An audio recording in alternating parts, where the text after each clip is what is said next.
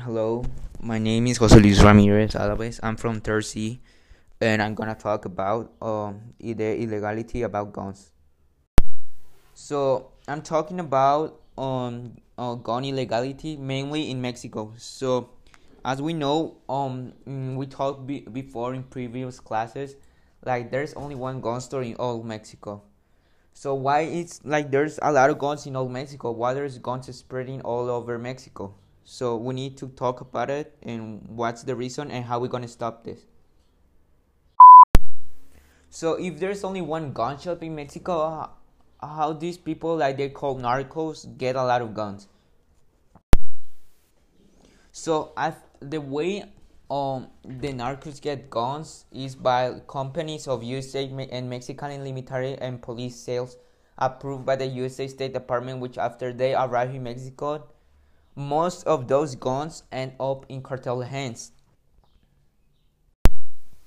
So drugs illegality is a serious problem on all all of the world on Mexico.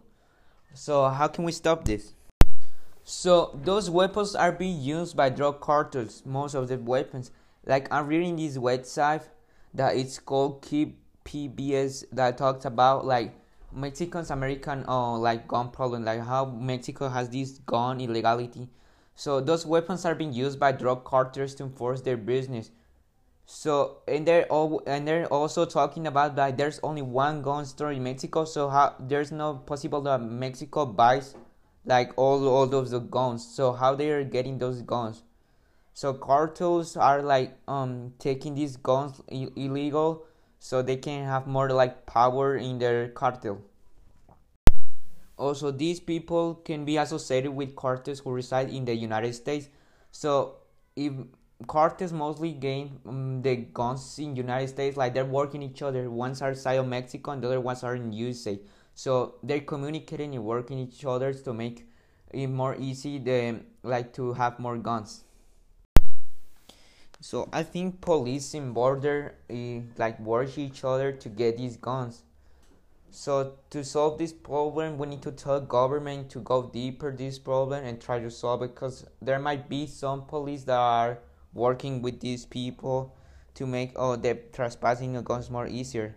So I think mm, the thing that we can do is like oh the government gets deeper on this thing and like solve who is the people like it's working with these cartels and doing these things.